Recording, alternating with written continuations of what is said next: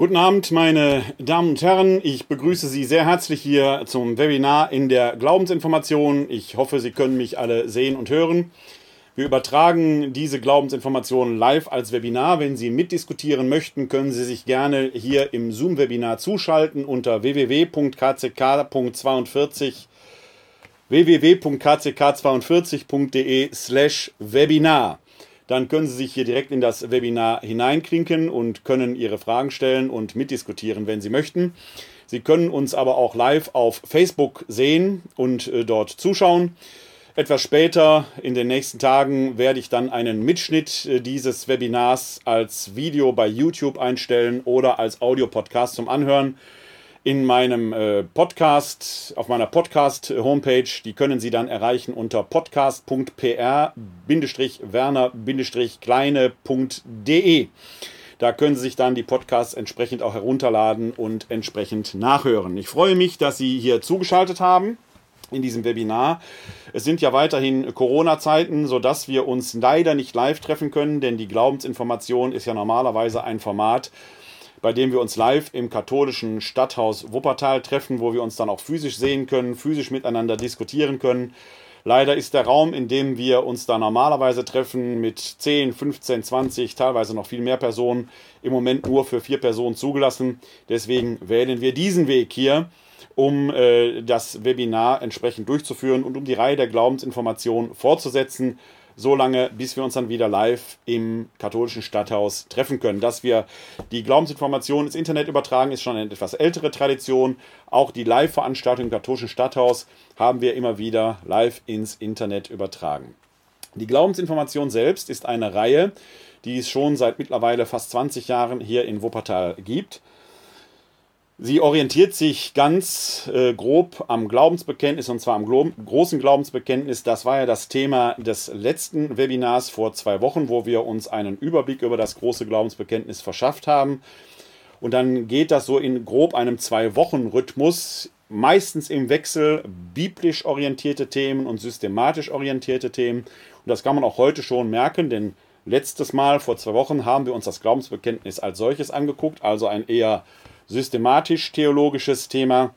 Heute ist also die Bibel wieder dran. Deswegen auch der Titel dieses Webinars überliefert, was empfangen wurde, Glaubensformeln im Neuen Testament. Da werden wir uns heute ausgewählte Texte etwas näher anschauen, wie der Glaube sich schon formelhaft ausgeprägt hat zu neutestamentlichen Zeiten, also schon sehr, sehr früh zentrale Glaubensformeln, die wir auch heute noch in unserer religiösen Praxis leben und haben, entwickelt wurden. Bei der Glaubensinformation ist es so, die sind konzipiert als offene, als freie Veranstaltung.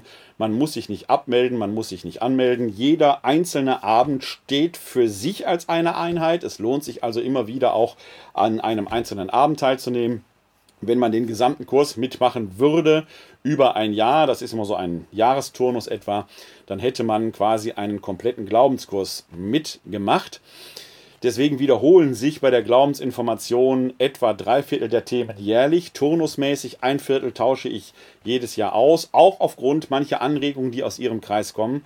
Wenn Sie da also mal eine thematische Anregung haben, schicken Sie mir die gerne an meine E-Mail-Adresse info at katholische-citykirche-wuppertal.de dann nehme ich dir auf. Es liegt in der Natur der Sache, weil das ein Jahreskurs ist, dass dann thematische Anregungen meistens erst im nächsten Jahr mit aufgegriffen werden können.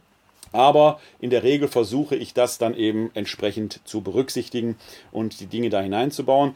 Aber wir haben ja auch noch andere Formate, etwa ähm, das Podcast bzw. Videojournal-Projekt, das wir oder das ich in Zeiten der Corona-Pandemie im März begonnen habe bei euch. Und äh, da äh, ist es mir auch möglich, kurzfristig auf drängende Themen einzugehen.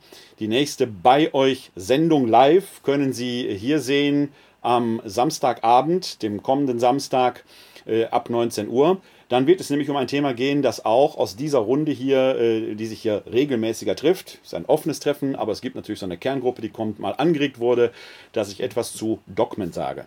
Äh, wenn Sie daran interessiert sind, schalten Sie mal ein. Nächsten Samstag um 19 Uhr. Dann können Sie das auch hier live auf Facebook äh, verfolgen, dann wird es um das Thema Dogmen gehen, wobei bei euch nicht nur eine rein theologische Sendung ist, sondern da nehme ich als Theologe auch immer wieder Stellung zu gesellschaftlichen Themen. Also, wenn Sie Anregungen haben, sehr herzlich willkommen und äh, vor allen Dingen auch die Bitte, wenn es Ihnen gefallen hat oder wenn es Ihnen gefällt, freue ich mich natürlich über jedes Like oder wenn Sie die Videos äh, hier entsprechend teilen.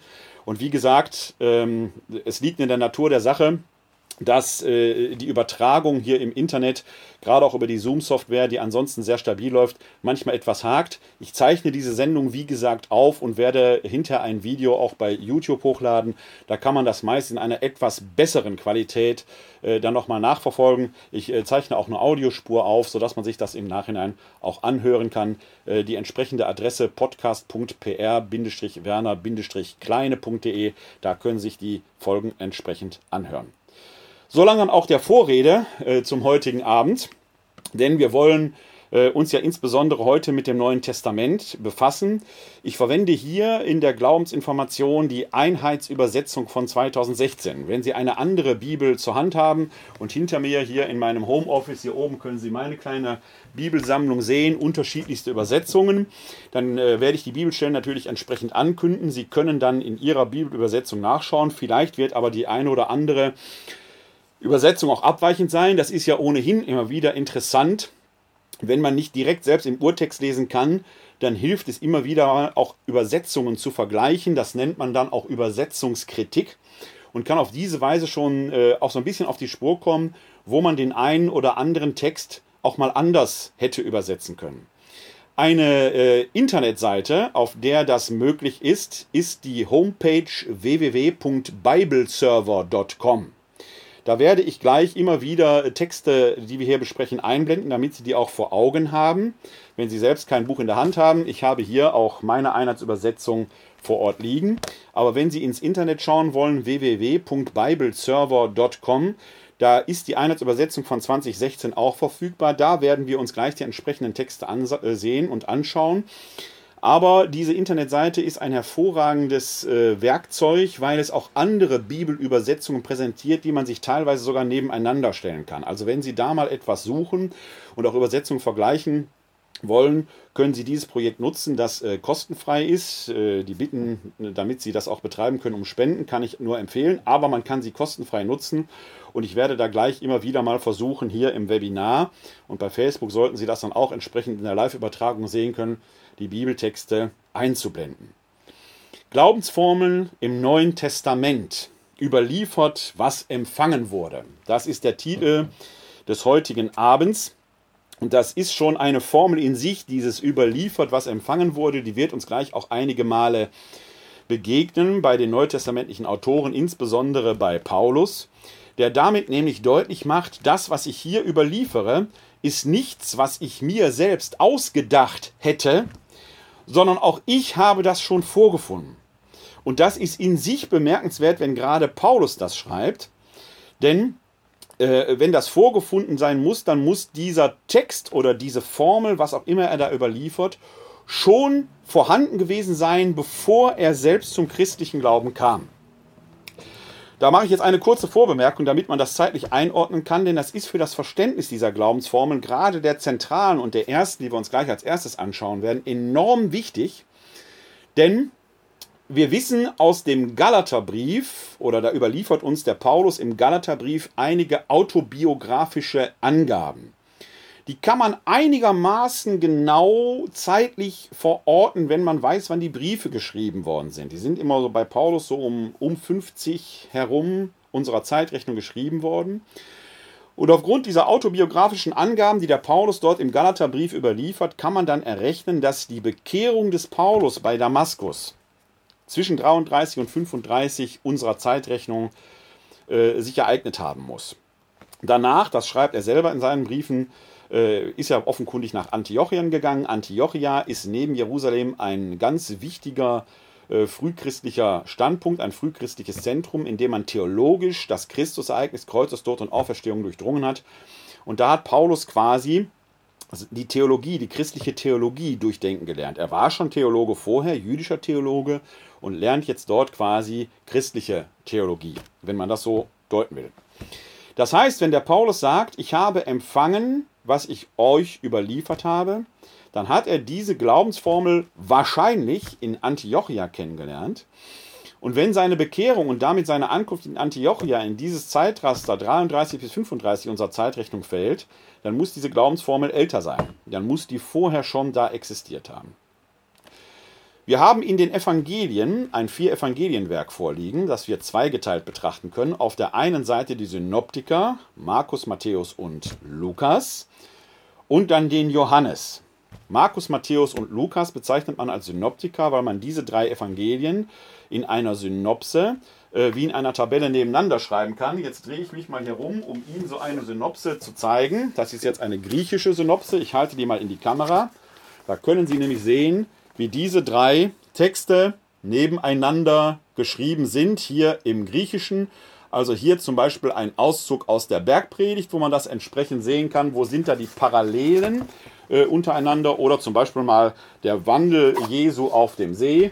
Eine andere Stelle jetzt hier mit dem griechischen Urtext. Solche Synopsen gibt es aber auch in deutscher Sprache. Und da sehen Sie dann sehr schön diese Tabelle, die wir hier haben. Äh, wo man die Texte entsprechend nebeneinander geschrieben hat und auf diese Weise sehr schön vergleichen kann. Deswegen nennt man die Synoptiker auch Synoptiker, weil eine Synopse das griechische Wort für Zusammenschau ist. Das heißt, die Synoptiker haben einen recht ähnlichen dramaturgischen Aufbau. Nach den Synoptikern hat Jesus etwa ein Jahr öffentlich gewirkt und er stirbt an einem Freitag, dem Rüsttag zum Sabbat, äh, und zwar in einem Jahr, in dem nach den synoptischen Evangelien dieser Freitag auf ein Pessach oder das Pessachfest auf einen Freitag fällt. Das letzte Abendmahl Jesu ist dann entsprechend auch ein Pessachmahl gewesen. Nach dieser synoptischen Chronologie hätten sich Kreuzestod und Auferstehung im Jahr 30 ereignet. Bei Johannes ist das etwas anders. Bei Johannes stirbt nämlich Jesus auch an einem Freitag in der Stunde, in der im Tempel die Paschalämmer geschlachtet werden. Das ist aber am Tag vor dem Paschafest der Fall. Man kann also merken, der Johannes hat teilweise eine andere Idee im Kopf, so wie er auch nach dem Johannesevangelium Jesus nicht ein Jahr öffentlich wirkt, sondern drei Jahre öffentlich wirkt. Das heißt, man kriegt Johannes und die Synoptiker nicht wirklich harmonisiert. Man muss sich da entscheiden. Der frühere Papst Benedikt XVI. schreibt in seinen Jesusbüchern, dass er die johannäische Chronologie bevorzugt, weist aber, Gott sei Dank möchte der Exeget sagen, darauf hin, dass das natürlich keine äh, äh, authentische Lehrmeinung des authentischen Lehramtes äh, sei. Man darf also anderer Meinung mach, sein, davon mache ich freizügig Gebrauch. Ich persönlich bevorzuge die synoptische Chronologie und sehe dementsprechend im Johannesevangelium mit der Mehrheit der Exegeten einen sogenannten Midrasch. Das heißt, der Johannes schreibt jetzt nicht zum vierten Mal, was schon drei andere aufgeschrieben haben. Er wird die gekannt haben. Dazu gibt es dann auch wieder zu viele Parallelen. Sondern er durchdringt das Ganze nochmal theologisch und kommentiert das quasi auf seine Weise. Sodass wir, was die chronologische Ereignisse angeht, ich jetzt den Synoptikern den Vorzug gebe, dann wäre Jesus im Jahr 30 unserer Zeitrechnung gestorben. Die Bekehrung des Paulus zwischen 33 und 35, eher 33 als 35 in dem Fall. Das heißt, wir haben drei Jahre zwischen Kreuzestod und Auferstehung Jesu Christi und der Bekehrung des Paulus vor Damaskus. Wenn Paulus mehrfach gleich wiederholt, ich habe euch überliefert, was auch ich empfangen habe, dann deutet das eben just genau darauf hin, dass wir es hier mit einem Textfragment zu tun haben, das in die früheste Zeit der Christenheit gehört. Wenn solche Formeln bei Paulus kommen, es, handelt es sich da um Textfragmente, die als Formel älter als seine Bekehrung sein müssen, die also als Formel in diese Zeitlücke 30 bis 33 hineingehören, also frühest christlicher Glaubensbestand sind. Und damit sind wir am Nervus Rerum der zentralen und vielleicht ältesten Glaubensformel, die wir im Neuen Testament haben. Und die versuche ich Ihnen jetzt mal einzublenden. Es handelt sich nämlich, und wir nehmen jetzt nicht nur diese einzelne Formel, sondern wir nehmen der Vollständigkeit halber den gesamten Kontext mit. Und da sind wir im äh, ersten Korintherbrief. Und zwar im 15. Kapitel die Verse 1 bis 8. Ich versuche das jetzt mal einzublenden bei Ihnen. Ich muss mal eben hier auf eine andere Seite umschalten. Da haben wir den Text. Also wir sind 1 Korinther 15, die Verse 1 bis 8 und hier jetzt in der Einheitsübersetzung von 2016 Nur weil ich das vorhin erwähnt hatte, möchte ich Ihnen das zeigen, dass Sie hier eben eine ganze An Reihe äh, anderer Übersetzungsvarianten, Lutherbibel, äh, die aktuelle Version, die Elberfelder Bibel, Hoffnung für alle, die Schlachterbibel, die Zürcher Bibel und so weiter haben. Lohnt sich immer wieder, die zu vergleichen. Äh, wäre vielleicht mal einen eigenen Abend wert. Jetzt schauen wir in die äh, äh, Einheitsübersetzung von 2016, die in der römisch-katholischen Tradition auch die Grundlage für die Liturgie bildet, die also in unseren Eucharistiefeiern gelesen und verkündet wird. Der Text, den wir da sehen, lautet folgendermaßen. Ich erinnere euch, Brüder und Schwestern, an das Evangelium, das ich euch verkündet habe. Ihr habt es angenommen, es ist der Grund, auf dem ihr steht. Durch dieses Evangelium werdet ihr gerettet werden, wenn ihr festhaltet an dem Wort, das ich euch verkündet habe, es sei denn, ihr hättet den Glauben unüberlegt angenommen. Denn vor allem habe ich euch überliefert, was auch ich empfangen habe, Christus ist für unsere Sünden gestorben gemäß der Schrift und ist begraben worden. Er ist am dritten Tage auferweckt worden gemäß der Schrift und erschien dem Kephas dann den Zwölf. Danach erschien er mehr als 500 Brüdern zugleich. Die meisten von ihnen sind noch am Leben, einige sind entschlafen. Danach erschien er dem Jakobus, dann allen Aposteln.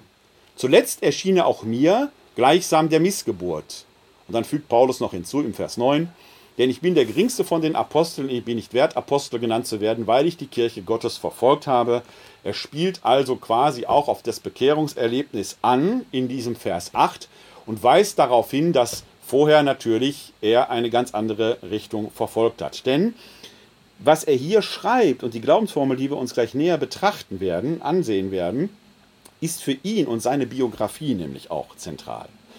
Aber lassen wir diesen Text erstmal als Ganzes zu sich kommen. Paulus schreibt, dass er die Brüder und Schwestern in Korinth und die Gemeinde in Korinth war speziell, seine Beziehung zur korinthischen Gemeinde war speziell, die war nicht einfach. Er ist allerdings auch der Gründervater der Gemeinde. Er schreibt also, dass er die Christinnen und Christen in Korinth an das Evangelium erinnert, das er verkündet hat. Und sie haben es angenommen und das ist die Basis von allem. Also das, was er nun im Folgenden beschreibt, ist das Fundament, auf dem alles andere aufruht. Er schreibt nämlich noch mehr in Vers 2, dass sie den Glauben doch nicht unüberlegt angenommen haben. Das ist eine bemerkenswerte Bemerkung, bevor wir gleich zur eigentlichen Glaubensformel stoßen. Der Glaube ist nicht einfach etwas, das man so hinnimmt, weil man etwas nicht wissen kann, weil man es schön findet oder weil man sagt, das muss man glauben. Trauen Sie nie Theologinnen und Theologen, die, sagt, muss, die sagen, das muss man glauben. Wir können als Theologen sagen, das habe ich auch noch nicht ganz verstanden oder das muss ich noch näher geistig, geistlich durchdringen oder geistig durchdringen, wie auch immer. Aber einfach etwas glauben, gerade dann, wenn es wieder vernünftig ist, ist nicht Sache eines christlichen Theologen oder einer christlichen Theologin. Und das sage ich nicht nur, weil äh, ich das heute so schön finde, sondern es sagt letzten Endes der Paulus, dass die Korinther den Glauben doch wohl überlegt angenommen haben, also eben nicht unüberlegt. Also der Glaube hat schon sehr viel mit Vernunft zu tun. Das spielt gleich bei der Rolle, nämlich äh, bei der Stelle nämlich eine Rolle. Und jetzt fängt der eigentliche Punkt an. Vers 3. Denn vor allem habe ich euch überliefert, was auch ich empfangen habe. Also was ich euch überliefert habe, habe ich mir nicht ausgedacht. Das ist nicht meinem Denken entsprungen, sondern ich habe das auch schon vorgefunden. Eine formelhafte Prägung, das zentrale Ereignis, was da bekannt wird, in Formeln gebracht wird. Warum sind Formeln so wichtig? Formeln helfen dabei, Dinge zu memorieren. Gerade in der Zeit, wo wir uns hier bewegen, gab es zwar schon reichhaltige Schriftproduktion, aber die Schrift selber war nur schwer zu verbreiten, weil man noch gar nicht die Massenproduktionsmittel hatte, wie wir sie heute zur Verfügung haben. Das heißt, sehr viel ging über mündliche Überlieferungen und diese mündliche Überlieferung hatte äh, äh, natürlich ihre Tücken. Sie kennen das alle von dem Kinderspiel Stille Post, dass man da natürlich möglicherweise Dinge verfälscht weitergibt. Oder was heißt verfälscht? Man erweitert etwas, man tut etwas hinzu. Um das zu verhindern, gab es verschiedene Mnemotechniken und die gelten eigentlich bis heute. Eine der berühmtesten Mnemotechniken ist, etwas in Reimform zu bringen, weil wir uns Reime einfach besser merken können. Oder Dinge rhythmisch auszudrücken, dass die einen Sprachrhythmus haben. Oder Dinge singbar zu machen. Ja? Die berühmten Balladen, auch aus dem Mittelalter, wo man ganze Geschichten stundenlang rezitieren kann, ohne dass etwas hinzukommt oder wegkommt, weil alleine der Gesang eine memorierende Funktion hat. Und das können wir auch bei den neutestamentlichen Glaubensformeln beobachten, dass sie entweder in der Originalsprache einen sprachlichen Rhythmus folgen, Reime aufweisen oder eben sogar Liedform haben. Und diese Parameter, zum Beispiel diese drei Parameter, helfen dabei, dass nichts hinzukommt und nichts wegfällt. Das würde ja sonst auffallen. Also man würde merken, ich habe was vergessen, muss nochmal gedankliche Ehrenrunde drehen, dann fällt es mir vielleicht ein. Deswegen sind Glaubensformeln neutestamentliche so wichtig, weil sie auf eine Zeit verweisen, die teilweise vor dem Neuen Testament liegt, also in dieser Zeit, äh, wo das Neue Testament oder die neutestamentlichen Texte noch nicht da waren, wo wir die mündliche Tradition haben, die aber in ihrer formelhaften Ausprägung auch eine gewisse Garantie liefern, dass die unverfälscht überliefert worden sind. Ich blende Ihnen den Text jetzt nochmal ein, den wir hier entsprechend hatten. Also, Jetzt kommt nämlich die Glaubensformel. Paulus überliefert etwas, was auch er empfangen hat. Also dieser Text muss aus diesem Zeitraum stehen zwischen Kreuzestod und Auferstehung Jesu Christi und seiner Bekehrung. Und das sind drei bis höchstens fünf Jahre. Also haben wir, was jetzt kommt, ist ältester Textbestand innerhalb des Neuen Testamentes. Und die Glaubensformel ist, Christus ist für unsere Sünden gestorben gemäß der Schrift und ist begraben worden. Er ist am dritten Tag auferweckt worden gemäß der Schrift. Punkt. Bis dahin erstmal. Dieses Satzfragment taucht auch heute noch in unserem großen Glaubensbekenntnis, und darüber haben wir vor zwei Wochen gesprochen, genau in der Mitte auf. Es ist bis heute die innere Mitte des christlichen Glaubens. Und ich scrolle mal etwas nach oben, weil Sie dann die Verse 14 und 17 sehen können aus dem 15. Kapitel des äh, ersten Korintherbriefes. Da heißt es in Vers 14, ich markiere das mal, ist aber Christus nicht auferweckt worden, dann ist unsere Verkündigung leer, leer auch euer Glaube. Und in Vers 17 heißt es, wenn aber Christus nicht auferweckt worden ist, dann ist euer Glaube nutzlos und ihr seid immer noch in euren Sünden. Also, Kreuzestod und Auferstehung Jesu Christi sind die zentrale Basis schlechthin, auf der der gesamte christliche Glaube aufruht. Ohne den Glauben an Kreuzestod und Auferstehung Jesu Christi geht nichts. Wenn man das nicht glauben kann, glaubt man was anderes, aber streng genommen ist man dann nicht christlicher Provenienz. Wir reden hier noch nicht über konfessionelle Unterschiede, die entstehen alle erst viel später. Kreuzestod und Auferstehung sind das signifikante Merkmal des christlichen Glaubens. Alles andere, die ethischen Implikationen, die christologischen Implikationen, auf die wir gleich auch noch schauen werden, bauen da im Prinzip drauf auf und auch das hat einen Grund. Jetzt ist natürlich erklärtermaßen, wir schauen die Glaubens, diese Glaubensformel gleich noch etwas näher an, aber zuvor muss man noch ein paar Gedanken daran verlieren.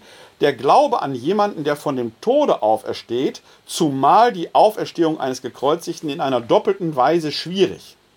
Das erste Problem ist, dass wir überhaupt an eine Auferstehung von den Toten glauben. Denn die allgemein menschliche Erfahrung, rein natürlich gesehen, sieht ja eine äh, Auferstehung eines Gestorbenen, sag ich mal, hätte ich beinahe gesagt, nicht vor. Also es entspricht nicht unserer zentralen menschlichen Erfahrung, dass Tote plötzlich wieder da sind. Wir begraben die und dann verwesen die und dann sind die weg. Aber die Auferstehung soll ja das zentrale Moment bilden. Also muss man die irgendwie begründen. Man kann den Auferstandenen aber nicht herzerren. Der Auferstandene ist ja gar nicht mehr da, er ist ja in den Himmel aufgefahren. Deswegen bemüht Paulus einen Zeugenbeweis. Und für die Funktionalität dieses Zeugenbeweises muss man wissen, dass nach alter Väter Sitte damals das äh, übereinstimmende Zeugnis von zehn sogenannten gerechten Männern ausgereicht hätte, um eine Sache als bewiesen zu betrachten. Was macht der Paulus jetzt aber? Er sagt, der Auferweckte erschien zuerst Kephas, dann den Zwölf. Kephas ist der hebräische Name für Petrus. Also der Auferstandene erschien zuerst Petrus, dann den Zwölf. Kleine Bemerkung am Rande.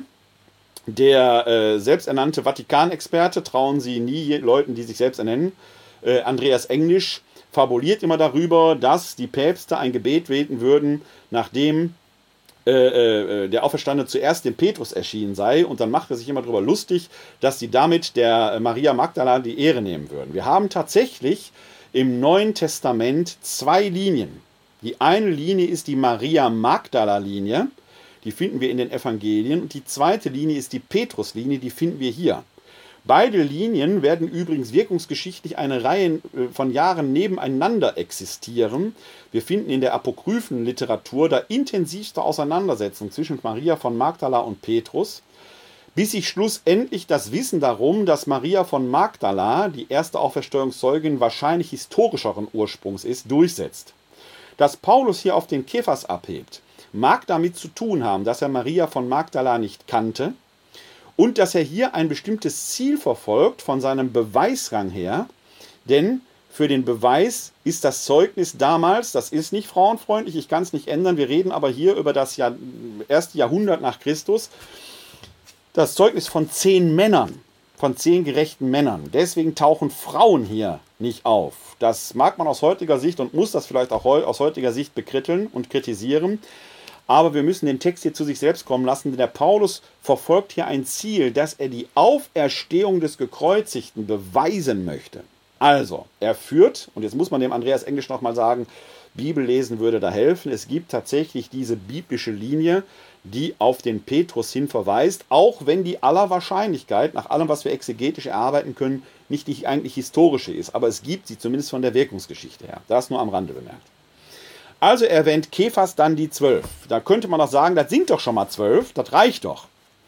Ja, mag man sagen, aber die Korinther waren ein kritisches Völkchen und die Apostel, obwohl sie natürlich von besonderer Würde und hohem Rang waren und auch Paulus den Stellenwert der Apostel anerkennt, weil er laut Auskunft des Galaterbriefes extra nach Jerusalem pilgert, um dort sein Evangelium, seine Verkündigung denen, die Ansehen haben, vorzulegen, das sind die Apostel, damit er nicht in die Irre geht. Also an der Autorität der zwölf Apostel als solches besteht kein Zweifel.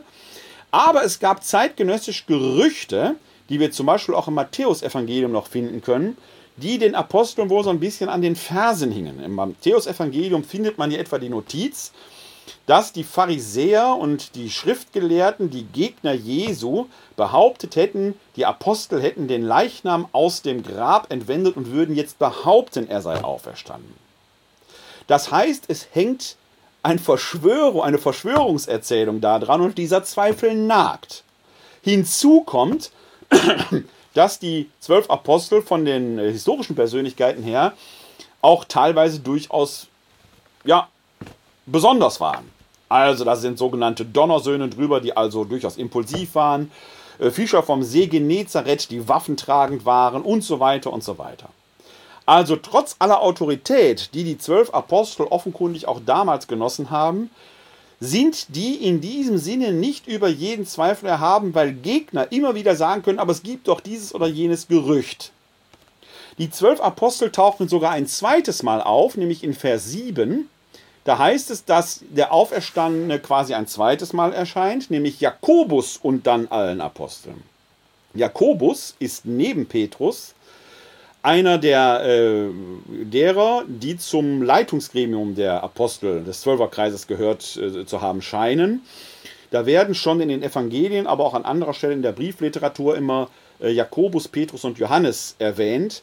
Äh, Im äh, Galaterbrief gibt es dann die berühmte Notiz, wo der Petrus sogar äh, bei einem bestimmten Vorfall einknickt, weil er Angst vor den Leuten des Jakobus hat, was so ein bisschen darauf hindeutet, dass der Jakobus sogar die eigentliche Führerschaft äh, seiner Zeit innehatte. Jakobus wird aber einen frühen Märtyrertod sterben und dann wird in der Wirkungsgeschichte der Petrus derjenige geworden sein, der dann als Apostelfürst entsprechend auftritt. Wäre vielleicht mal einen eigenen Abend hier in unserer Reihe wert, dem ein wenig auf die Spur zu kommen. Für uns hier in unserer Glaubensformel oder für unsere Glaubensformel interessiert uns, wir haben die Apostel zweimal mit zwei Hauptgewährszeugen, einmal dem Kephas, Schrägstrich Petrus und einmal dem Jakobus. Für ein authentisches Zeugnis hätte das gereicht, aber dem Paulus reicht das nicht, weil trotz der hohen Autorität eben Gerüchte im Umlauf waren.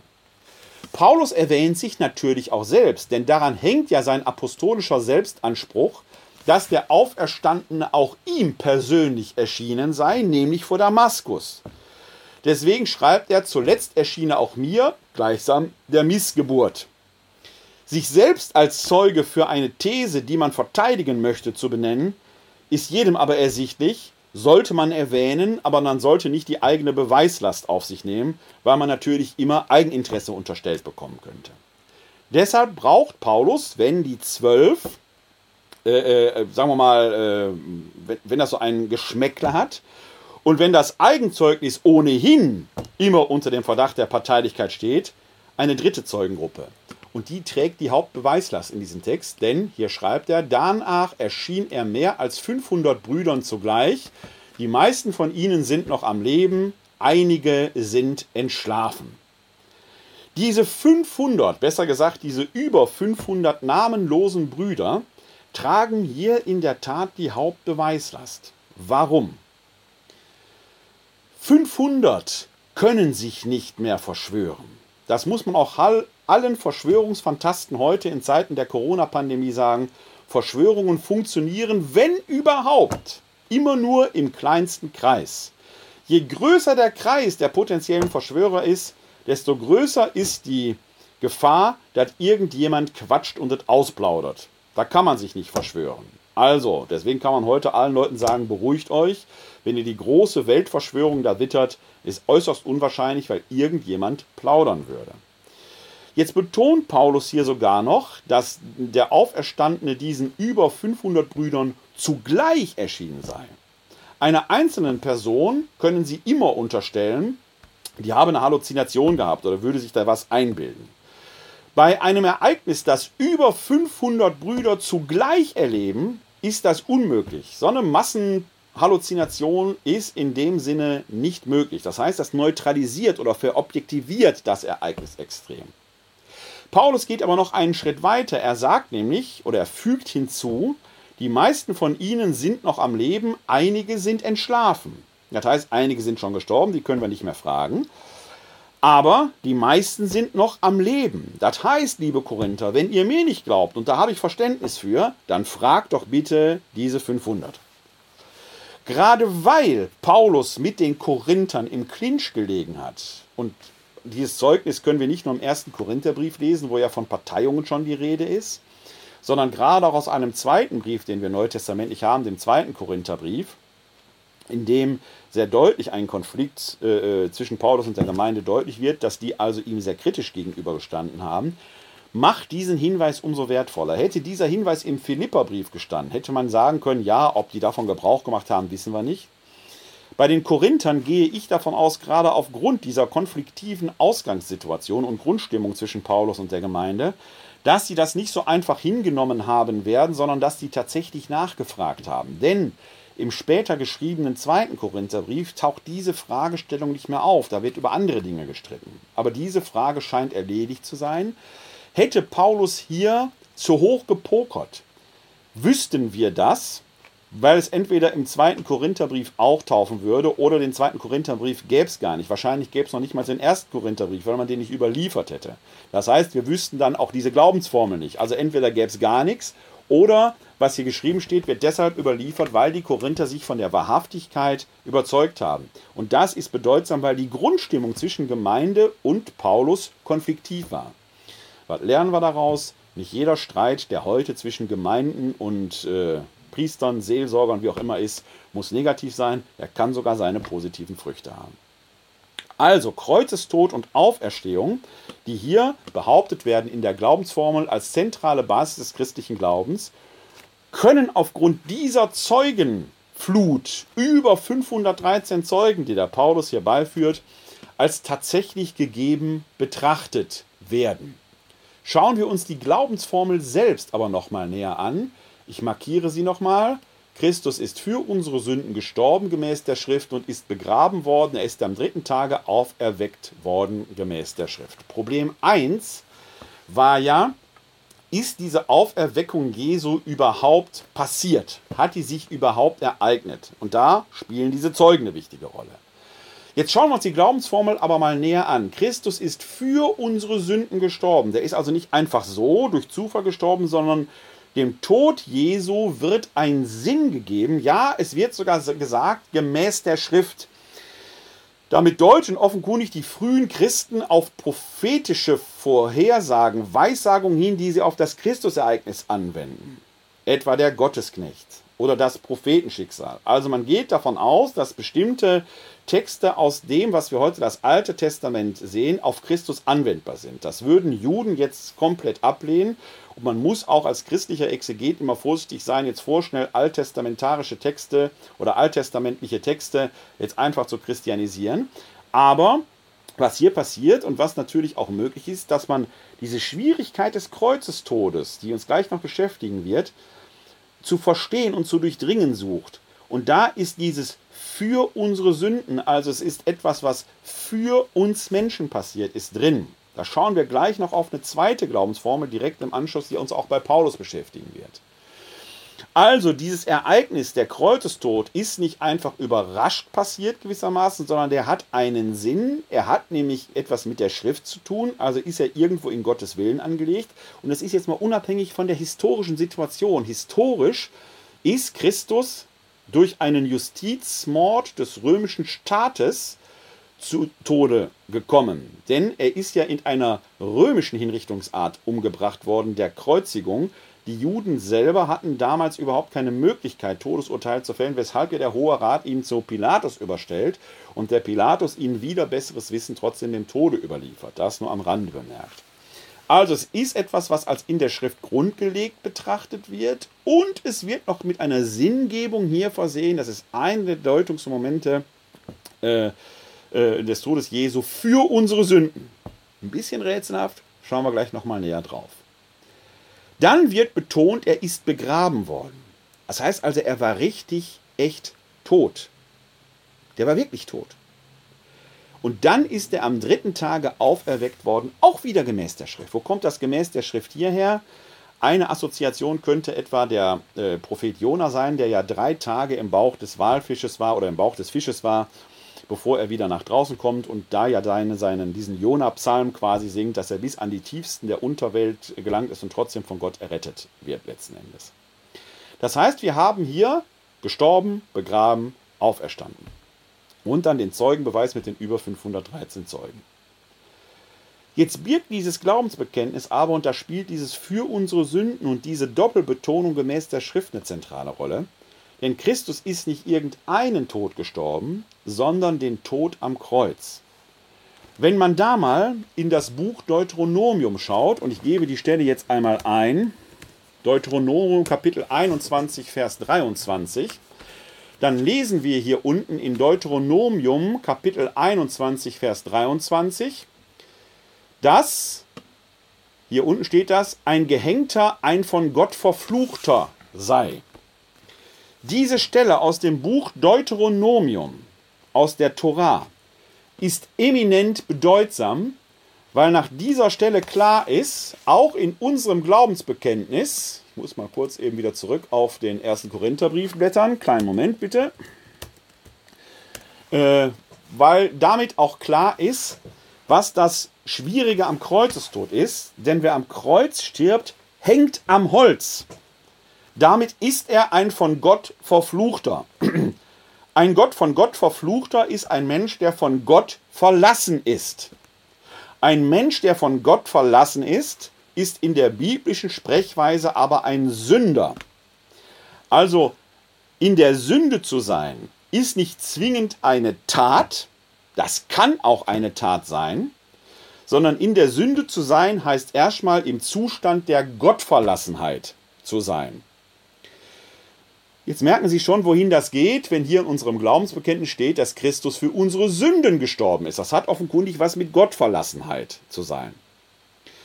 Jetzt passiert aber etwas. Christus steht ja nicht einfach auf, sondern hier steht, er ist am dritten Tag auferweckt worden.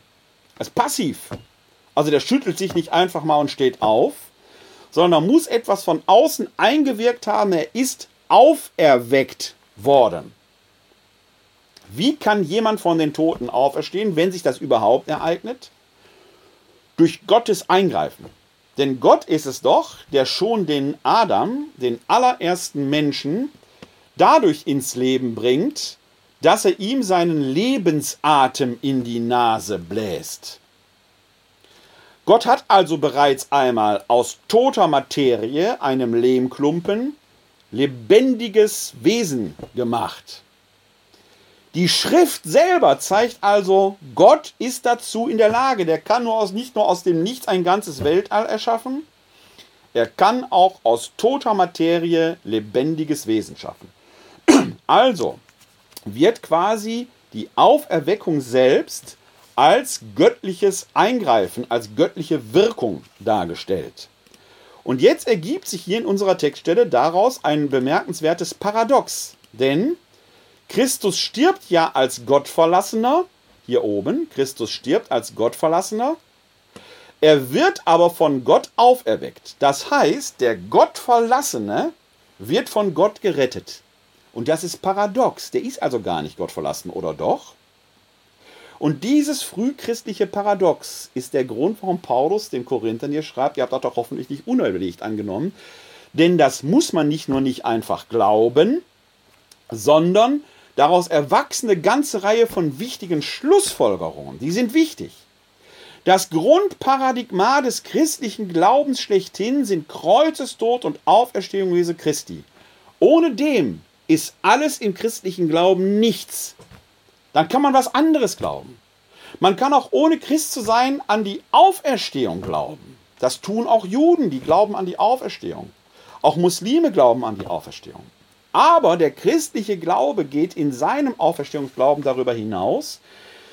Allein schon deshalb, weil das nicht einfach nur eine Spekulation ist, sondern weil dem das historische Ereignis des Kreuzestodes Jesu und in einer gewissen Weise dann auch das Auferstehungserleben, die Auferstehungsoffenbarung historisch, weil wir hier ja über 513 Zeugen haben, weil wir ein historisch greifbares Ereignis haben, aus dem dann Implikationen folgen. Denn die frühchristliche Theologie fängt schon an, die Frage zu stellen, wer ist dieser Jesus von Nazareth, dass in ihm dieses Paradox begründet ist?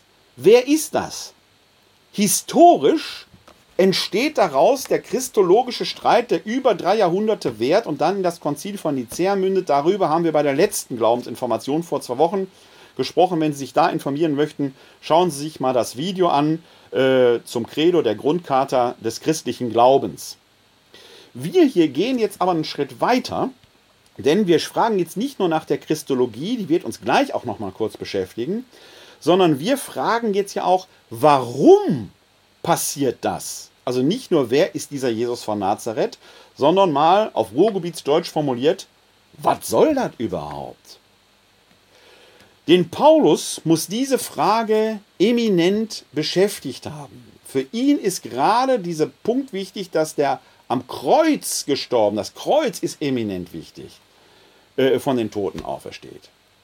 Und das darf man bis heute nicht ausblenden. Also ein Halleluja-Christentum, der Heilige Geist ist da, die Hände zum Himmel, ist immer nur die Hälfte der Botschaft.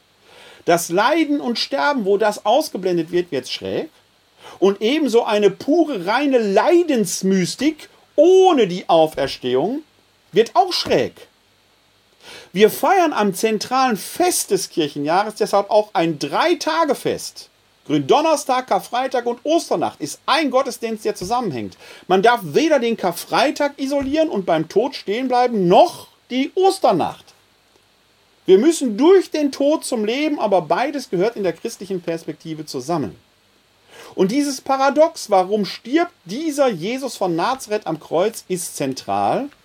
Und es beschäftigt, insbesondere den Paulus so sehr, dass er immer wieder um Verstehen ringt. Und ebenfalls in den äh, Korintherbriefen kommt an einem zentralen Punkt darauf zu sprechen. Da sind wir im zweiten Korintherbrief, im fünften Kapitel, dem Vers 21. Den blende ich hier mal ein. Es ist dieser Vers hier unten. Klammer auf, das sei nur am Rande bemerkt. Wir finden eine ähnliche Formulierung auch im Galaterbrief und im Römerbrief. Also für die paulinische äh, Theologie scheint diese Erkenntnis, die er hier auf den Punkt bringt und formuliert, zentral und eminent zu sein. Die schönste Formulierung, weil sie auch diesen formelhaften Charakter hat, finden wir aber hier im 2. Korintherbrief Kapitel 5 Vers 21 und da schreibt er, er hat den, der keine Sünde kannte, für uns zur Sünde gemacht, damit wir in ihm Gerechtigkeit Gottes würden. Und jetzt merken Sie schon, im Deutschen hat dieser Text einen Rhythmus, weil er dreiteilig aufgebaut ist. Er hat den, der keine Sünde kannte, für uns zur Sünde gemacht, damit wir in ihm Gerechtigkeit Gottes würden. Drei, die sogenannte Regel de Tri, kann man sich wieder super merken.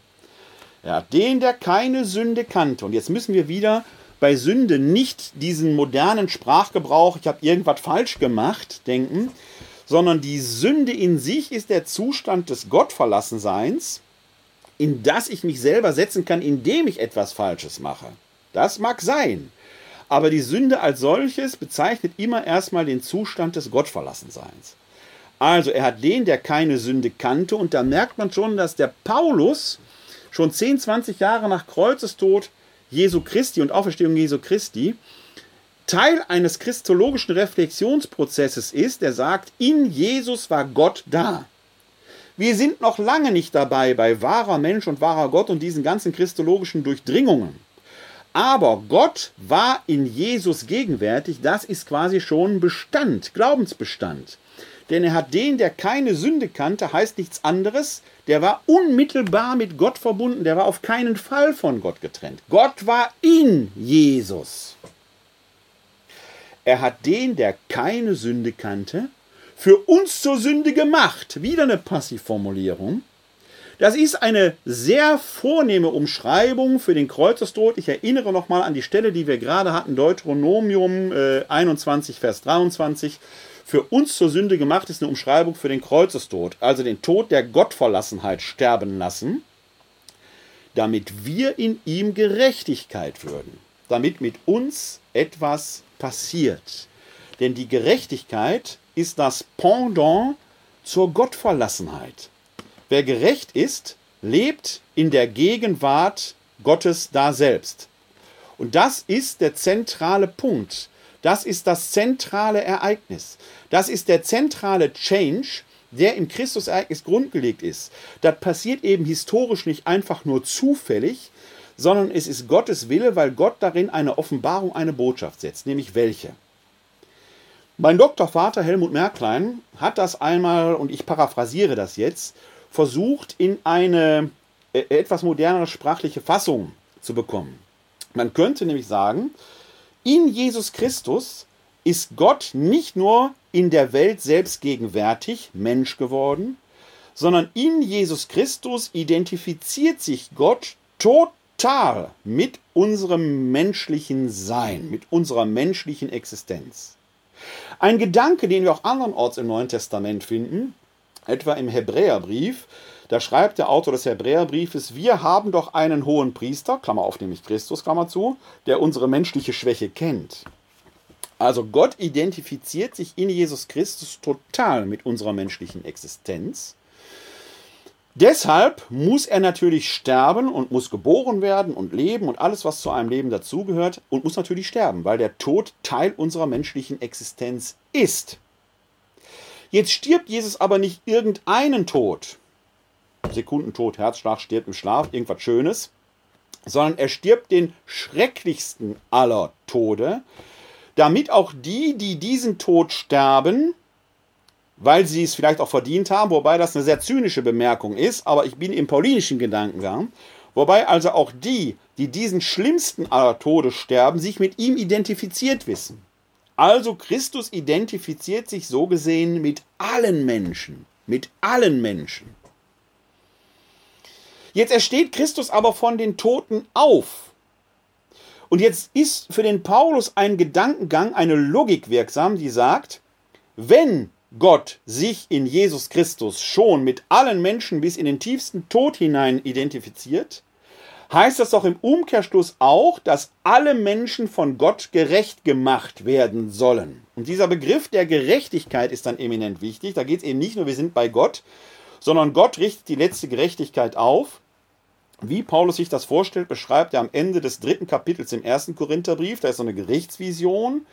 dass also die, die viel auf dem Kerbholz haben, schon auch dafür Verantwortung ablegen müssen. Übrigens ein Thema, das uns im November hier in einer Glaubensinformation beschäftigen wird. Schalten Sie dann also wieder ein. Also, es ist jetzt nicht so eine Art Allbarmherzigkeit und es hätte schon immer Jod gegangen, sondern es gibt das Gericht, das aber primär ein eine Gericht der Aufrichtung der Gerechtigkeit, der letztgültigen vollkommenen Gerechtigkeit ist. Also die Täter werden schon zur Verantwortung gezogen und trotzdem versucht Gott sie heil zu machen.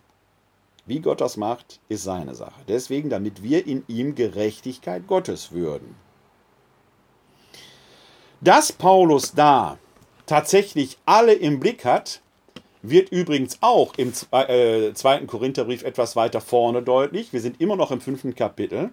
Und da haben sie diese Gerichtsansage nämlich vorher in Vers 10, wo es heißt, denn wir alle müssen vor dem Richterstuhl Christi offenbar werden, damit jeder seinen Lohn empfängt für das Gute oder Böse, das er im irdischen Leben getan hat. Da haben sie genau diese Gerichtsidee.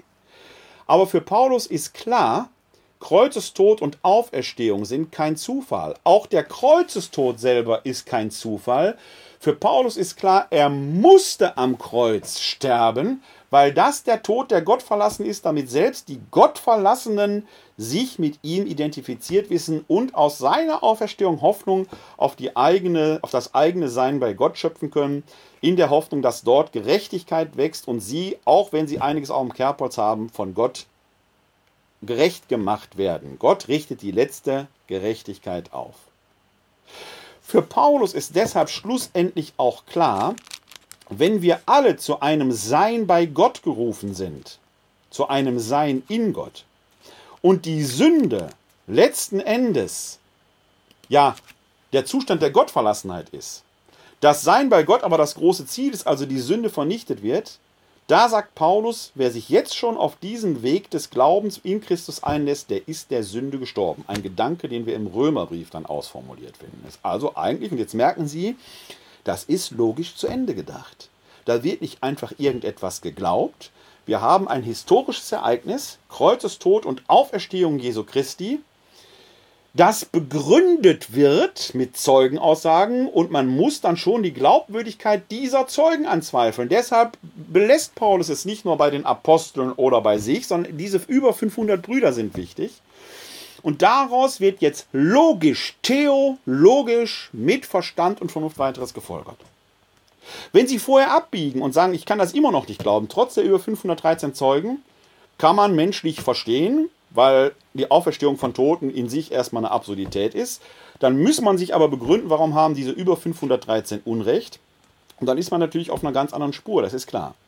Für den christlichen Glauben ist das eminent und zentral. Wir haben uns schon die Frage gestellt, was bedeutet das dann für den einzelnen Menschen?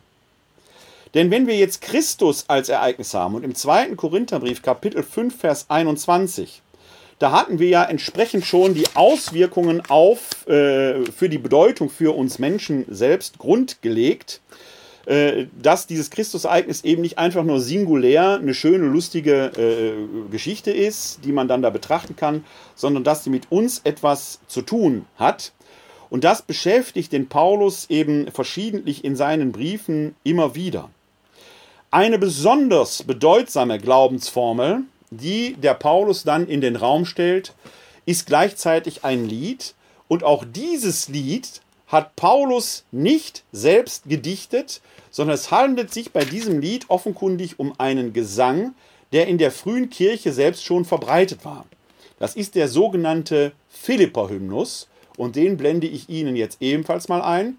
Diesen Philipper-Hymnus finden Sie im Philipperbrief Kapitel 2, die Verse 5 bis 11.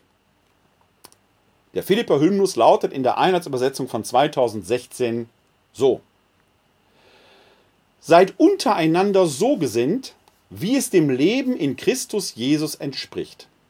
Er war Gott gleich, hielt aber nicht daran fest, Gott gleich zu sein, sondern er entäußerte sich und wurde wie ein Sklave und den Menschen gleich. Sein Leben war das eines Menschen. Er erniedrigte sich und war gehorsam bis zum Tod, bis zum Tod am Kreuz. Darum hat ihn Gott über alle erhöht und ihm den Namen verliehen, der größer ist als alle Namen, damit alle im Himmel, auf der Erde und unter der Erde ihre Knie beugen vor dem Namen Jesu und jeder Mund bekennt, Jesus Christus ist der Herr zur Ehre Gottes des Vaters. Ein wunderbarer Text, poetisch, hymnisch und wie es sich für poetisch-hymnische Texte gehört, bringen die Dinge dicht auf den Punkt. Sie verdichten den Gedanken auch sprachlich. Und wenn er dann noch hymnisch besungen wird, ist er sich nicht nur gut zu merken, sondern wird selbst zu einem Glaubensbekenntnis. Also hier geht es nicht um theologische Traktate und lange Erörterungen, sondern hier werden komplexe Gedankengänge, die sind vorgängig, sprachlich verdichtet und in Liedform gebracht, auf dass sie nicht nur memorierbar sind, sondern wenn wir Lieder haben, kann man die auch gemeinsam singen. Versuchen Sie einmal einen Sprechtext synchron in einer Gruppe zu sprechen. Das geht, ist aber schwierig. Bei Liedern, weil wir einen Takt haben, weil wir eine Melodie haben, kann man gemeinsam singen. Deshalb gibt es ja dieses Sprichwort, wir können nicht alle gemeinsam reden, aber gemeinsam singen. Und das macht diesen Philipper-Hymnus so wertvoll. Uns ist leider die Melodie nicht mehr bekannt, unter denen man dem ursprünglich äh, im Griechischen wahrscheinlich gesungen hat. Aber wir haben den Text noch. Und dieser Text hat es wahrhaft, und deswegen gehört er hier in diese Reihe der äh, Glaubensinformationen, äh, in die Glaubensformel, in den Glaubensformel im Neuen Testament hinein, der hat es in sich. Denn auch hier steht eine Mahnung im Zentrum, seid untereinander so gesinnt, wie es dem Leben in Christus Jesus entspricht. Das heißt, das, was da sich ereignet hat in Christus Jesus, hat eine ethische Implikation, denn wir sollen daraus für unser Leben lernen. Und jetzt schauen wir auf das eigentliche Lied. Er, also Jesus Christus, war Gott gleich, hielt aber nicht daran fest, Gott gleich zu sein, sondern ent er entäußerte sich. Bis dahin einmal. Hier wird also schon eine christologische Idee konnotiert, dass Christus nicht erst hier durch seine Geburt ins irdische Dasein kam, sondern der war vorher schon da. Das ist noch nicht ausreflektiert.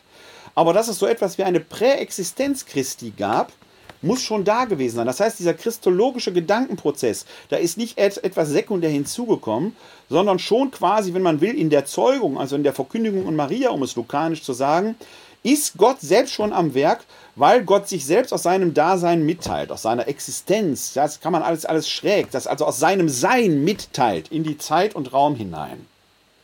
Er war Gott gleich, hielt aber nicht daran fest, Gott gleich zu sein. Im griechischen Wort im griechischen Original steht da ein Wort, das man auch übersetzen könnte. Er hielt seine Gottheit nicht wie einen Raub fest. Wenn sie etwas geklaut haben, klammern sie das an sich. Also er hielt nicht um Gedeih und Verderb an seiner Gottheit fest, sondern er ließ es komplett los. Er entäußerte sich in das Menschsein hinein. Hier ist noch nicht ausformuliert, wahrer Gott und wahrer Mensch. Aber es ist theologisch quasi angelegt, dass man diesen Gedanken zu späterer Zeit herausformulieren kann. Er wurde deshalb wie ein Sklave und den Menschen gleich. Der wurde also nicht einfach nur Mensch, sondern er wurde sogar wie ein Diener, wie ein Sklave. Er hat wie ein Mensch gelebt. Nicht wie ein Gott, sondern er hat das Menschsein ganz ausgekostet. Denken Sie daran, was wir gerade vorhin gesagt haben über die Totalidentifikation Gottes in Jesus Christus mit der menschlichen Existenz. Die wird hier poetisch, hymnisch, liedhaft entfaltet. Mehr noch, er erniedrigte sich und war gehorsam bis zum Tod, bis zum Tod am Kreuz. Und wenn wir das jetzt mal wie eine Linie zeigen, dann ist dieses Textfragment, was wir hier haben, eine absteigende Linie. Wir können die quasi nicht höher beginnen. Deswegen fange ich mal außerhalb des äh, Bildabschnittes an. Also es fängt hier oben an, er war Gott gleich, hielt aber nicht daran fest, Gott gleich zu sein, sondern er entäußerte sich und wurde wie ein Sklave und den Menschen gleich. Sein Leben war das eines Menschen. Er erniedrigte sich, war gehorsam bis zum Tod, bis zum Tod am Kreuz. Und da bin ich hier außerhalb des unteren Bildabschnittes, weil man tiefer am, als am Kreuz gar nicht sinken kann. Tiefer geht nicht. Und jetzt macht an dieser Stelle der Text einen bemerkenswerten Change, denn da steht dieses kleine Wörtchen, diese kleine Partikel darum. Die ist wichtig. Da macht der Text einen Schnitt. Dieser Tod am Kreuz ist der Grund für alles weitere, was jetzt kommt, weil er nicht tiefer sinken kann als am Kreuz. Darum hat ihn Gott über alle erhöht und ihm den Namen verliehen, der größer ist als alle Namen, damit alle im Himmel, auf der Erde und unter der Erde ihre Knie beugen vor dem Namen Jesu. Setzen wir mal unsere Linie fort, wir sind hier ganz unten. Darum hat Gott ihn über alle erhöht und ihm den Namen verliehen, der größer ist als alle Namen, damit alle im Himmel, auf der Erde und unter der Erde ihre Knie beugen vor dem Namen Jesu. In Zeiten der Corona-Pandemie haben die Wirtschaftswissenschaftler sehr heute von dieser V-Form gesprochen. Es gibt eine starke Rezession, aber dann auch wieder einen relativ schnellen Anstieg. Hier haben wir eine theologische V-Form. Es gibt die starke Rezession. Jesus geht bis in den, vom Himmel bis in den tiefsten Tod, den man tiefer nicht denken kann, hinein. Und jetzt wird er von Gott wieder erhöht. Also straightway up stairways to heaven, wenn man so möchte. Das alles geschieht aber auch wieder nicht zweckfrei, sondern es geht darum, dass alle im Himmel, auf der Erde und unter der Erde. Da steckt natürlich dieses antike Weltbild der drei Sphären hinter. Wir haben die himmlischen Sphären der Engel, auch das sind Geschöpfe. Wir haben die Sphäre der Lebenden auf der Erde und wir haben die Schattenwelt, den Sheol, das ist keine Hölle, das ist der Ort, wo die Toten sind, dass die auch unter der Erde Jesus zu jubeln. Man merkt, die sind gar nicht tot, die können den erkennen. Und da wird schon grundgelegt, dass Christus in die Unterwelt hinabsteigt und die alle herausholt, um sie eben alle zu Gott zu bringen. Das heißt, auch in diesem Hymnus wird angedeutet, der Kreuzestod und die Auferstehung Jesu Christi sind nicht nur einfach eine skurrile Tat Gottes, sondern die sind zweckgerichtet, denn man kann nur dann den Namen Jesu anrufen, wenn man bei ihm ist. Das heißt, das Ziel ist das Sein bei Christus und da wird jeder Mund soll, bekennen, soll bekennen, Jesus Christus ist der Herr zur Ehre Gottes des Vaters. Dieses Sprachspiel ist enorm wichtig, weil immer dann, wenn in der Heiligen Bibel oder später auch in anderen Texten, auch in unserem Glaubensverkenntnis davon die Rede ist, jemand ist der Herr, dann ist das nicht einfach nur eine Dominanzansage oder eine Höflichkeitsanrede, wie man das heute gebraucht, sondern dieses Herrsein, griechisch Kyrios, geht auf das hebräische Adonai zurück.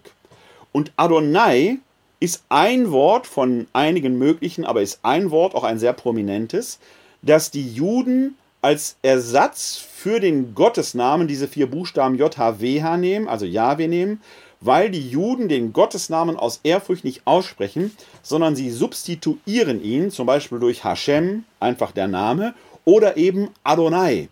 Und Adonai kann man einfach übersetzen mit der Herr.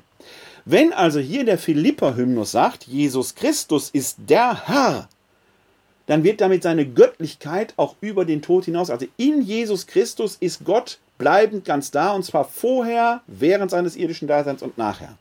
Zur Ehre Gottes des Vaters.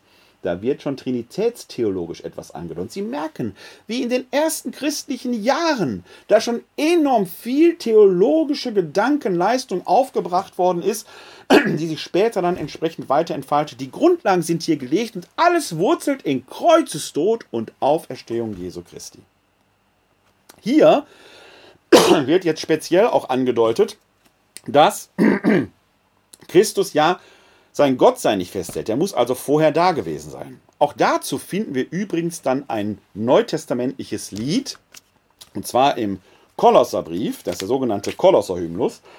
Den schauen wir uns auch noch an, an dieser Stelle hier. Entschuldigen Sie, dass ich mich räuspern muss, aber die Luft ist etwas trocken hier. Wir haben also den Kolosserhymnus. Den finden wir im Kolosserbrief Kapitel 1, und dann ist es die Verse, kleinen Moment, damit ich Ihnen die Stelle genau sagen kann. Jetzt bin ich etwas, die Verse 12 bis 20. Ich muss etwas raufscrollen. Das war's. Also die Verse 12 bis 20.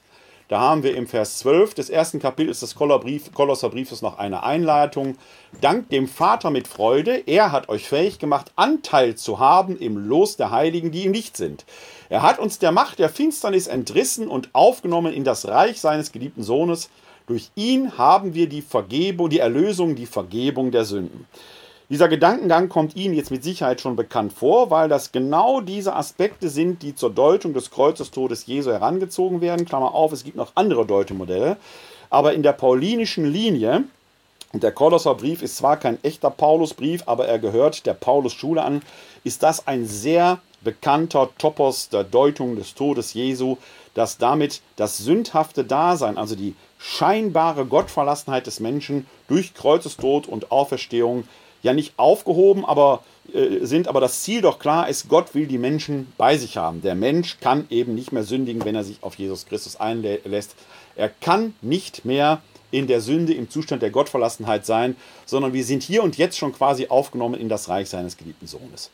Und dann kommt ein Hymnus, ein Gesang, der es auch wieder in sich hat. Auch hier wieder Verdichtung in Liedform.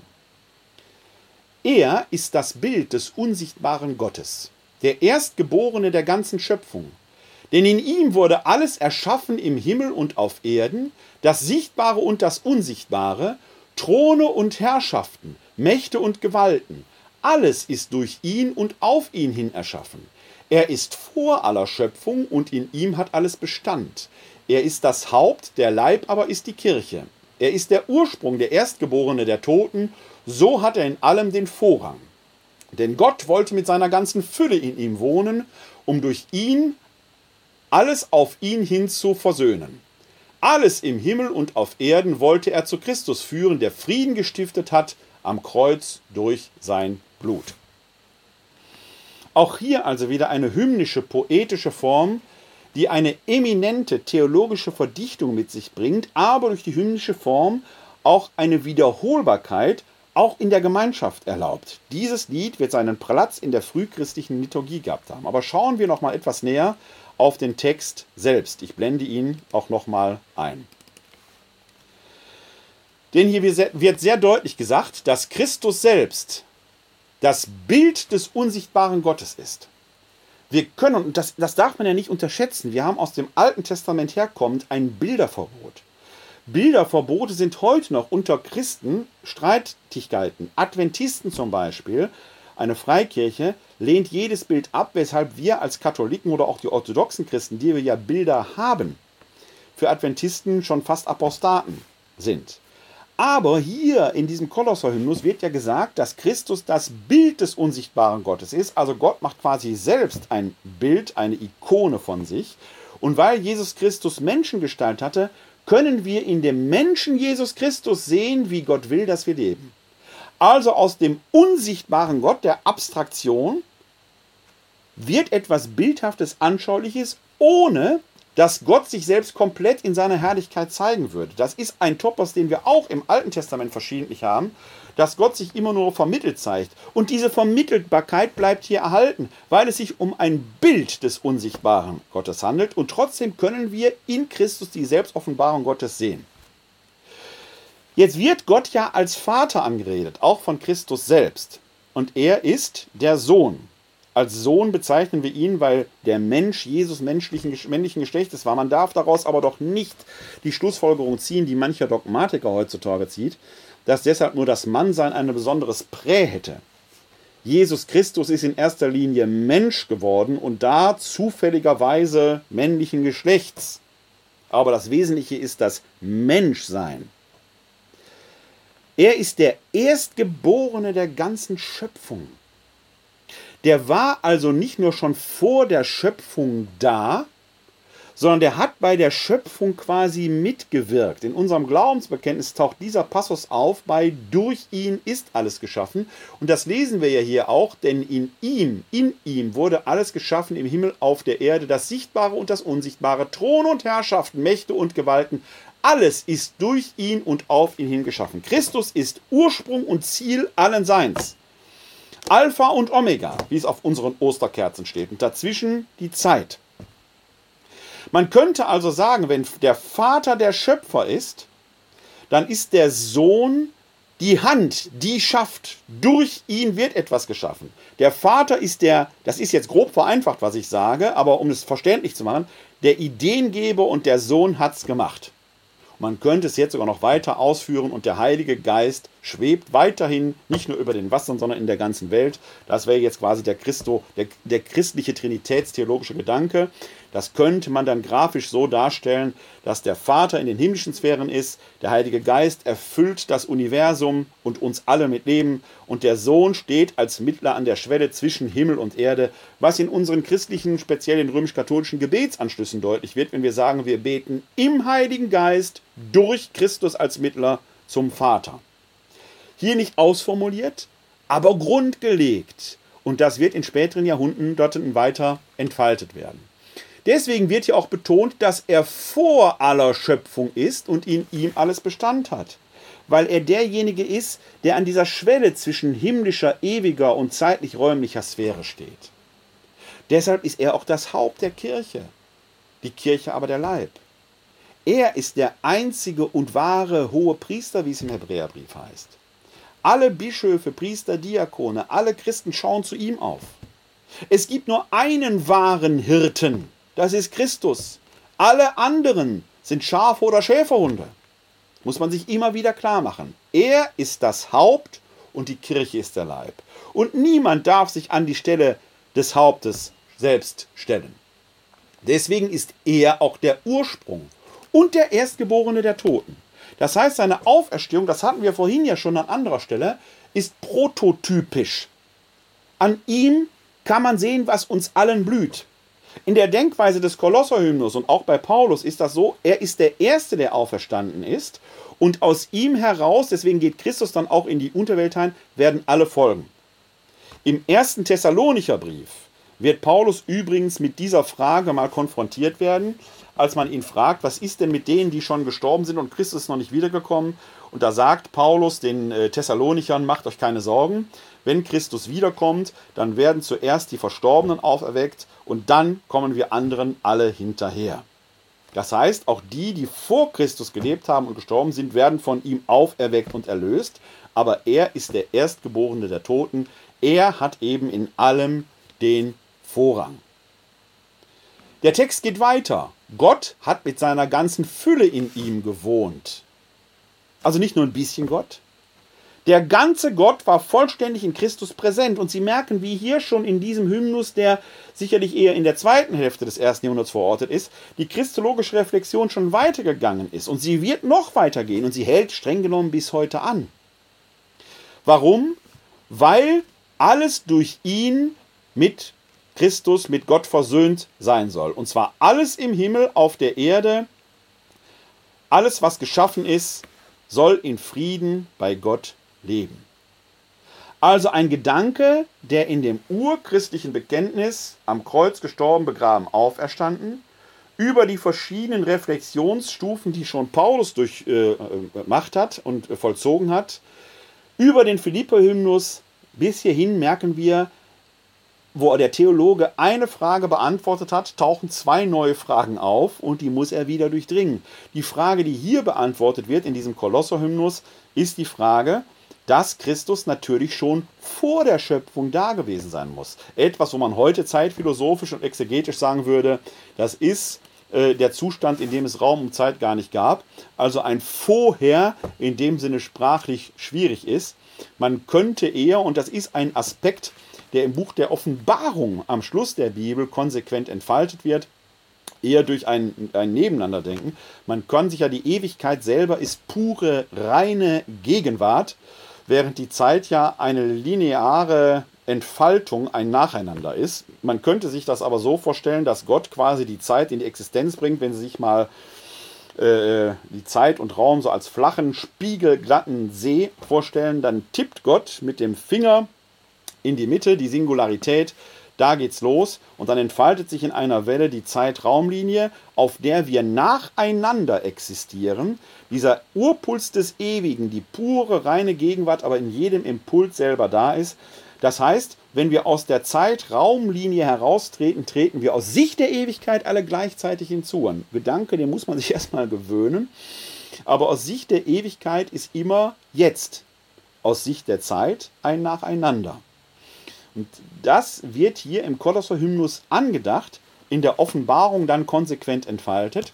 Wie wir den Gedanken, den der Kolosserbrief hier hymnisch entfaltet, überhaupt in der Offenbarung sowieso finden, wir schauen nur mal exemplarisch in Offenbarung Kapitel 3, Vers 14 und siehe da, da wird in dem Brief an die Gemeinde in Laodicea im ersten Vers schon gesagt, an den Engel der Gemeinde in äh, Laodicea schreibe, so spricht er, der Amen heißt, der treue und zuverlässige Zeuge, der Anfang der Schöpfung Gottes. Da ist natürlich wieder von Christus die Rede. Und sie haben hier den Gedanken, den wir vorhin im Kolosser-Hymnus etwas breiter angelegt entfaltet hatten, auf einen Satz eingedampft, auf eine Formel. Er, der das Amen ist, Klammer auf, auch ein Gedanke, den wir bei Paulus im zweiten Korintherbrief schon angedacht finden, äh, dass Christus das Amen ist, also die endgültige Zusage. Emunah heißt ja die Treue. Diese Zusage, so ist es und Gott steht dazu. Also er spricht, er, der das Amen ist, der treue und zuverlässige Zeuge, der Anfang der Schöpfung. Amen sagt ja auch am Schluss des Gebetes. Da haben sie also wieder Anfang und Ende, die Zusage, der, der von Gott kommt, der der Anfang der gesamten Schöpfung ist, der quasi als Mittler zwischen der himmlischen und der irdischen, der weltlichen Sphäre steht. Hier auf einen Punkt gebracht, dieser Punkt, der dann im Kolosser-Hymnus quasi hymnisch weiter entfaltet wird. Ja, zum Schluss möchte ich, wir haben uns jetzt intensiver etwas mit der Paulusbrief-Literatur befasst und wie die sich da schon entwickelt hat. Zum Schluss äh, dieser Ausgabe der Glaubensinformation möchte ich aber noch einen Blick auf die Evangelienliteratur werfen, äh, wo nämlich auch diverse Glaubensformen äh, drinstehen. Man denke nur an äh, die Bergpredigt, die voll von solchen äh, Sentenzen ist, die da entsprechend überliefert worden sind. Aber ich möchte jetzt auf eine Glaubensformel äh, noch verweisen, die auch heute noch von eminenter Bedeutung ist. Und dazu schauen wir an, den Ende des, an das Ende des Matthäusevangeliums. Das Matthäusevangelium als Ganzes hört ja auf äh, mit dem Hinweis, ich bin bei euch alle Tage bis zum Ende der Welt. Matthäus Kapitel 28, Vers 20, das ist hier unten das, und siehe, ich bin bei euch äh, alle Tage bis zum Ende der Welt. Im vorletzten Vers aber heißt es, also Matthäus 28, Vers 19, darum geht und macht alle Völker zu meinen Jüngern, tauft sie auf den Namen des Vaters und des Sohnes und des Heiligen Geistes, und dann kommt der Vers 20 noch hinterher, und lehrt sie alles zu befolgen, was ich euch geboten habe, und siehe, ich bin bei euch alle Tage bis zum Ende der Welt. Uns oder mich interessiert jetzt hier am Schluss dieses Abends der Taufbefehl. Tauft sie auf den Namen des Vaters und des Sohnes und des Heiligen Geistes. Da ist sie, die trinitarische Taufformel, die wir heute als trinitarisch bezeichnen der Name des Vaters, des Sohnes und des Heiligen Geistes. Wir haben noch keine ausgefeilte Trinitätstheologie hier. Das Matthäusevangelium ist etwa aufgeschrieben worden im Jahr 80 und der Matthäus verarbeitet ja verschiedene vorgängige mündliche Traditionen.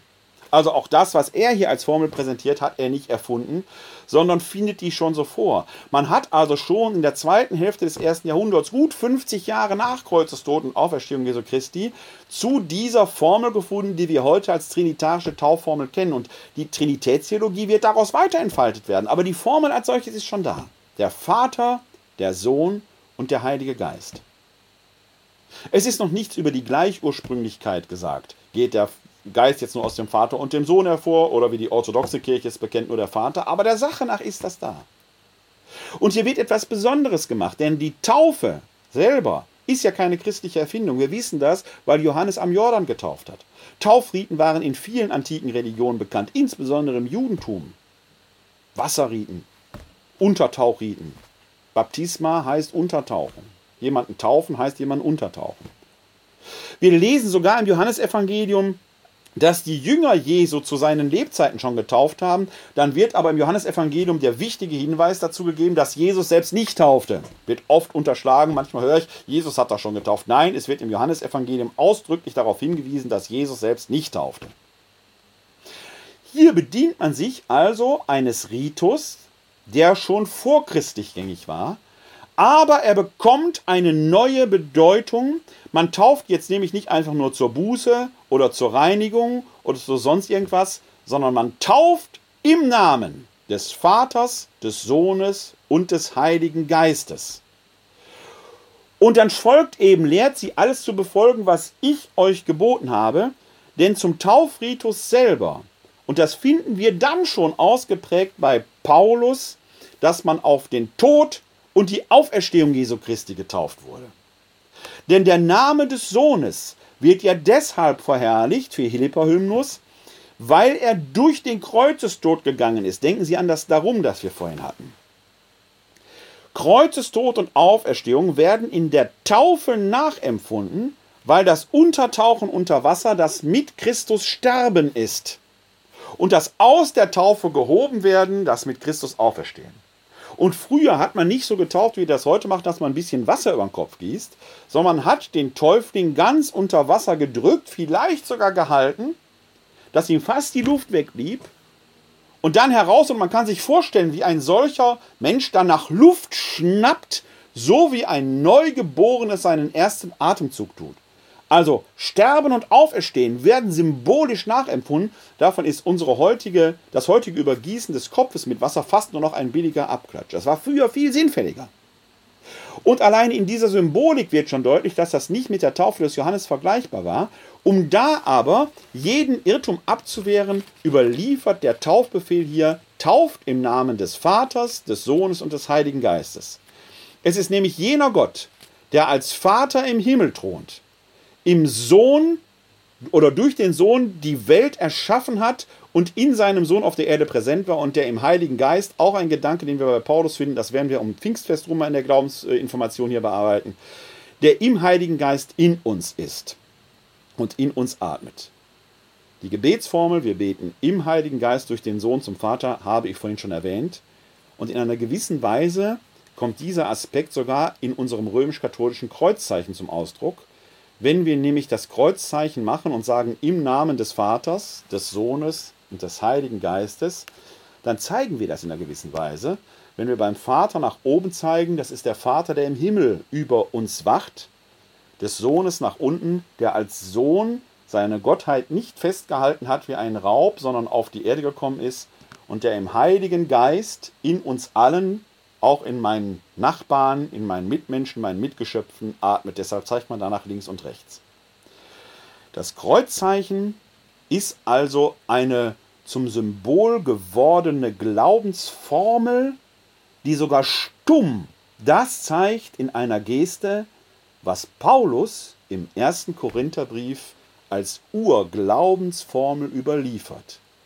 In Christus wird Gott Mensch und zeigt uns darin, dass der Tod keine Macht hat. Und der Heilige Geist ist das Angeld, in dem Gott uns jetzt schon beatmet und behaucht. Ich hoffe, Ihnen hat äh, diese Glaubensinformation gefallen. Wenn Sie äh, Interesse haben, sind Sie sehr herzlich äh, wieder willkommen. Äh, dann, ursprünglich war nächste Woche schon eine Folge geplant, dann wäre es um Gott, den Vater gegangen, der allmächtig, ohnmächtig ist. Diese Folge werde ich am 20. Oktober hier ausstrahlen. Mir ist organisatorisch da leider etwas dazwischen gekommen, die wird nicht ausfallen. Wir werden die also am 20. Oktober nachholen. Die nächste Glaubensinformation wird es dann hier geben, äh, und zwar, ich glaube, in drei Wochen. Ich schaue eben nach, damit ich Ihnen nichts Falsches erzähle. Genau am ähm, 23. September und dann wird es äh, um die Frage geben, Geschöpf und Ebenbild, was ist der Mensch, dass du an ihn denkst und das Menschenbild in der Bibel. Das also am 23. September, heute in drei Wochen. Die Glaubensinformation, die für nächste Woche geplant war, holen wir dann im Oktober nach. Kommen Sie bis dahin gut durch die Zeit. Wenn Sie Fragen haben, können Sie die gerne in die Kommentare hineinschreiben. Ich versuche dann, äh, die so schnell wie möglich zu beantworten. Ansonsten freue ich mich darüber, wenn Sie mir einen Daumen hoch geben, einen Like geben und wenn Sie den Beitrag teilen. Ab morgen oder übermorgen werden Sie dann auch die Folge entsprechend äh, als Audio-Podcast bzw. als YouTube-Video im Netz finden und können das da entsprechend auch weiterteilen. Bleiben Sie in diesen Zeiten gesund und helfen Sie anderen, gesund zu bleiben oder zu werden. In diesem Sinne wünsche ich Ihnen alles im Namen des Vaters, des Sohnes und des Heiligen Geistes, Gottes Segen und sage Ihnen allen ein herzliches Glück auf.